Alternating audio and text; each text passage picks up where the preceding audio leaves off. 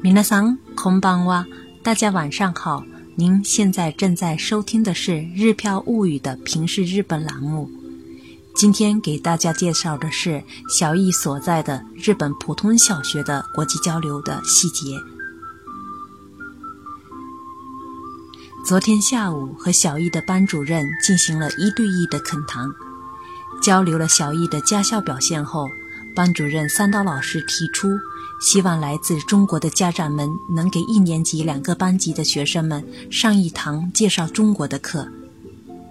小乙班上二十五个同学当中，有五个源自中国的孩子，五个孩子当中有两个是完全不懂日语进入班级的。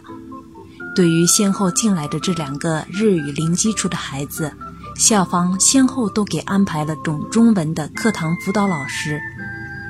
辅导老师每节课坐在孩子身边，帮孩子翻译，架起孩子与老师、同学之间交流的桥梁。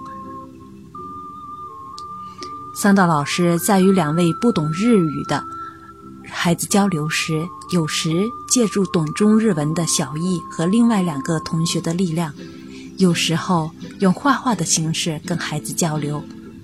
不难想象，老师平时的教学工作当中。肯定因此遇到了不少的麻烦。有一次，班上一个孩子在向大家介绍自己妈妈时，小易提问：“你妈妈的工作是什么？”班上的其他日本同学突然间意识到，这问答双方都会中文，就提议让他们先用中文问答，之后再用日语重复一遍，这样刚来一个月不懂日语的新同学也能听得懂。在双方的中文问答过程当中，台下的日本同学们犹如通听天书一般，睁大了双眼；而进入班级一个月的日语零基础的新同学，不经辅导老师翻译，第一次听懂了课堂内容。桑达老师在当天的班级通讯当中，以“读懂了不懂”为题写道。孩子们第一次感受了每天什么都听不懂的新同学的处境，也读懂了什么都不懂的新同学想努力融入新环境的不容易。说心里话，当我读完当天的班级通讯时，不仅想为三刀老师，想为纯洁的孩子们鼓掌。无知才会产生偏见，全体师生换位思考。尝试理解新同学的真诚与努力，令人动容。在推出和小易一起学日语这档内容时，我曾听到过一些来自爱国主义者的言论。在他们看来，让大家学习日语似乎等同于卖国。全球化日益推进的年代里，居然还能听到如此声音，不得不说，我醉了。而在日本，一些媒体在报道中国时，有时会选取一些比较新奇性的事件来报道。普通的民众在这种环境下，很容易对中国有扭曲的印象。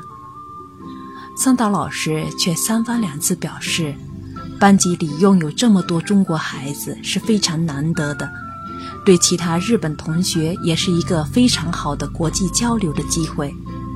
他希望如白纸一般纯洁的孩子们能通过身边的中国朋友去了解真正的中国，希望中国的家长们能给日本的孩子们来一堂生动的中国课。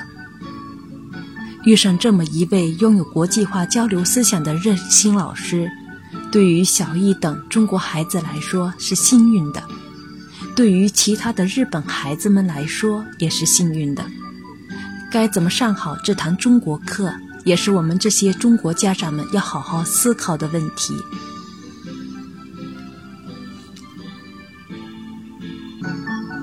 我们这些中国家长该怎么上好这一节中国课呢？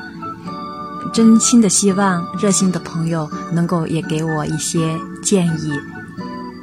感谢大家收听，我们下次再会。